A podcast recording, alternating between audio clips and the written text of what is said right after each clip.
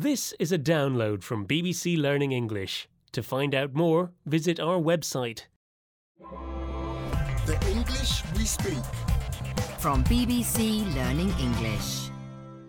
Hello and welcome to the English We Speak. I'm Feifei. And I'm Neil. Hey, Feifei, shouldn't we be celebrating? Why? Haven't we presented a hundred of these The English We Speak programs together? A hundred? Oh no, we've done way more than that. I could present these programs standing on my head.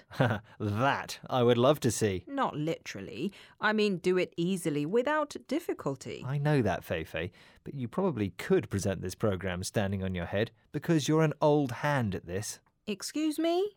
I may have presented this program for many years, but I do not have old hands.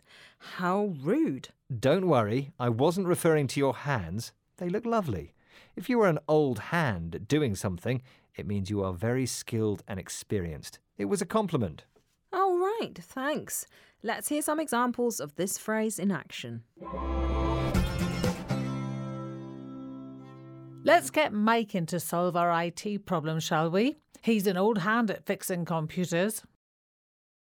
Miguel is an old hand at map reading, so let's make him the leader on our mountain trek. I can see you're an old hand at project management. It would have taken me days to create a spreadsheet like that. This is the English we speak from BBC Learning English, and we're learning about the phrase an old hand, which describes someone who is skilled and experienced at doing something. It's a handy phrase, isn't it? But come on, Feifei, as you're such an old hand, why not have a go at really presenting standing on your head? Okay, Neil, as you're paying me a compliment. Here goes. I'll give a hand. Ouch! Are you okay?